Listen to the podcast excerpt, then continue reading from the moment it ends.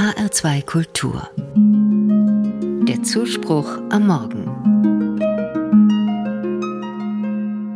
Ich bin Leben, das Leben will, umgeben von Leben, das Leben will.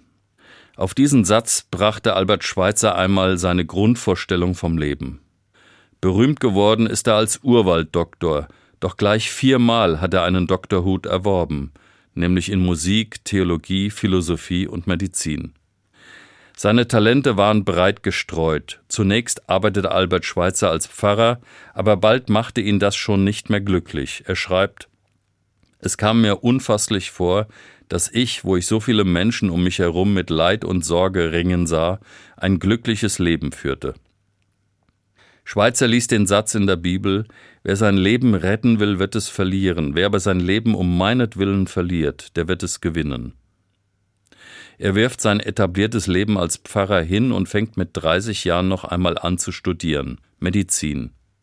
Wie zufällig findet er auf seinem Schreibtisch eines der grünen Hefte der Pariser Missionsgesellschaft. Er liest, dass Ärzte im Urwald gebraucht werden, und schon wieder krempelt er sein Leben um. Er will als Arzt nach Afrika. Er baut 1913 in Lambarene ein Tropenkrankenhaus auf und arbeitet dort bis zu seinem Tod 1965. Unzähligen Menschen verbindet er die Wunden, pflegt und heilt sie, gibt ihnen Hoffnung auf ein menschenwürdiges Leben, trotz ihrer schweren Krankheit. Unermüdlich reist er immer wieder nach Europa, veranstaltet Konzertreisen, deren Erlös den Kranken in Afrika gilt. Erschöpft erzählt er später, dass er eigentlich niemals freie Zeit hatte.